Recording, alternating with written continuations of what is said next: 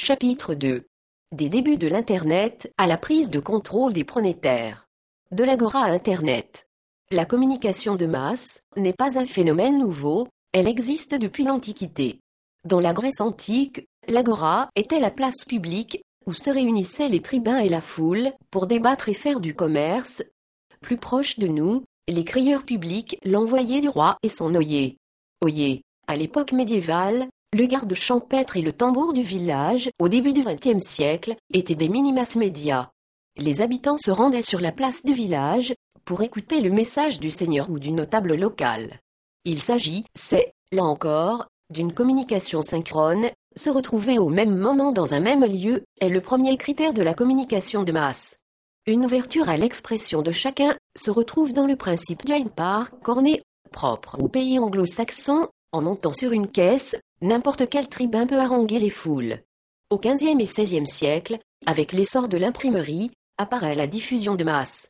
C'est une véritable révolution. Pour la première fois, un document peut être imprimé et reproduit à des milliers, voire à des dizaines de milliers d'exemplaires. La population peut ainsi en prendre connaissance sans être obligée de se rassembler dans un même lieu, au même moment. Le premier vrai mass média sera le journal. Sur l'agora, chacun pouvait lever la main et prendre la parole.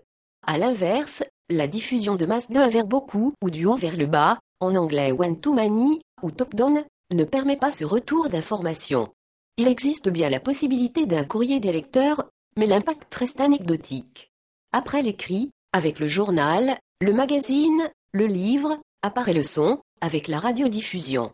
Désormais, l'individu a la possibilité de parler et d'être entendu en direct, mais à distance. Un peu plus tard, grâce aux enregistrements, il pourra même être écouté en différé, c'est-à-dire en dehors du temps et de l'espace, ce qui représente un changement fondamental. Puis vient l'image. La télévision fait exploser cette notion de communication et de diffusion pyramidale, ou top-down. Des années 50 jusqu'à aujourd'hui, elle a fait émerger une sorte de communauté mondiale, que nous appelons parfois l'opinion publique.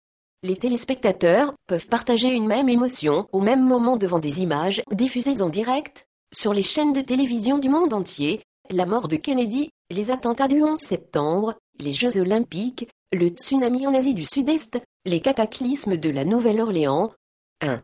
Les formules suivantes 1 volt, 1 VT, TVT, TV 1 signifient respectivement 1 vers 1, 1 vers tous, tous vers tous et tous vers 1, en anglais 121, 12M, M2M, M21, soit respectivement one to one, one to many, many to many et many to one,